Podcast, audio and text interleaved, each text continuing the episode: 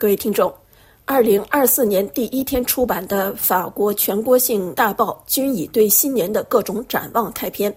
财经报刊《回声报》预测今年法国房市将出现价格走低。《解放报》开篇乐观期待二零二四巴黎奥运筹备工作有可能按期如愿完成。《费加罗报》特别突出对2024法国经济形势的前瞻估测，列出可能影响经济走势的因素。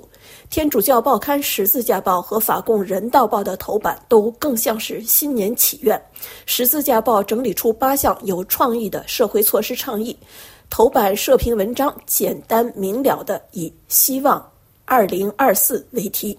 《人道报》以一帧漫画开篇。寓意告别2023年的战火摧残，跨入2024走向和平。歌报的新年展望中少不了提到中国的经济形势对全球经济的影响。回声报和解放报也都将台湾一月十三日的大选活动列入2024需要关注的事件。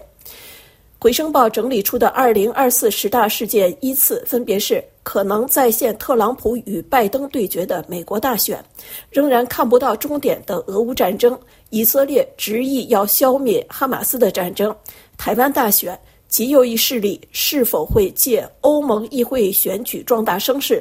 莫迪有意再度参选谋求连任，普京有望再造苏维埃式的选举胜利，英国工党争取重新执政，伊朗面对中东乱局可能的参与。充满风险的巴黎奥运会。关于台湾一月十三日的大选活动，《回声报》的综述文章以“台湾仍然身处风暴核心”为题，指出民进党人赖清德有可能当选总统。立场倾向北京的在野党曾尝试联手竞选，但没能走出彼此间的分歧。赖清德被北京称作是和平破坏者。如果他当选，台海两岸关系至少将会持续紧张。如果北京进一步孤立台湾，或在台海组织更多的军事演习，以及美国可能进一步介入，这些甚至有可能让紧张关系进一步升级。但该报认为，短期内台海明火执仗发生冲突的可能性很低。台湾大选也被列入《解放报》整理出的二零二四八个重要选举名单。二零二四年，全球有七十七个国家的三十亿选民将参加投票。解放报写道：“这次台湾总统和立法院选举对台湾的未来以及地区稳定都至关重要。中国毫不掩饰地在为可能武力行动做准备，中国阴影因此笼罩此次选举。民主进步党将努力争取第三任期。”曾经一党独大，如今民意走低的国民党和赢得部分青年选民支持的独立政党台湾民众党，有可能吸引那些对蔡英文过去八年任期社会政策不足失望的选民。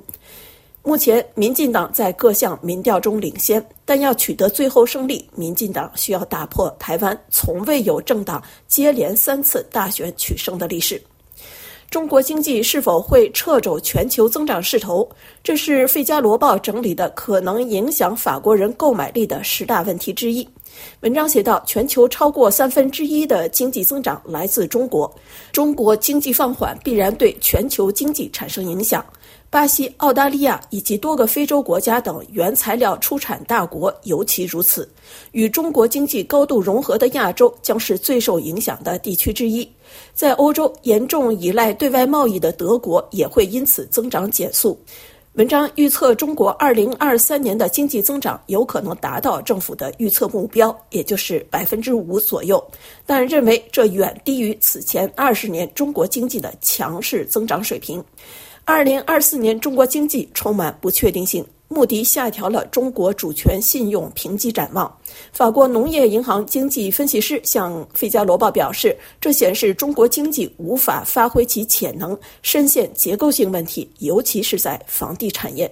文章认为，与大部分经济大国陷入通胀不同，中国正陷入通缩。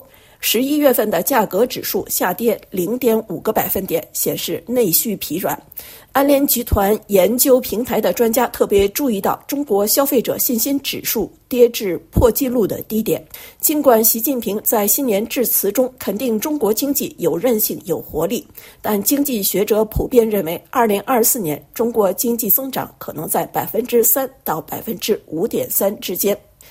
此外，《回声报》和《费加罗报》也都刊登简短文章，介绍中国首艘国产大邮轮新年第一天剪彩启航的消息。《费加罗报》指出，这显示中国大型邮轮工业正在崛起。《回声报》则指出，这艘国产邮轮建成有赖于许多外国供应商，尤其是欧洲供应商的支持。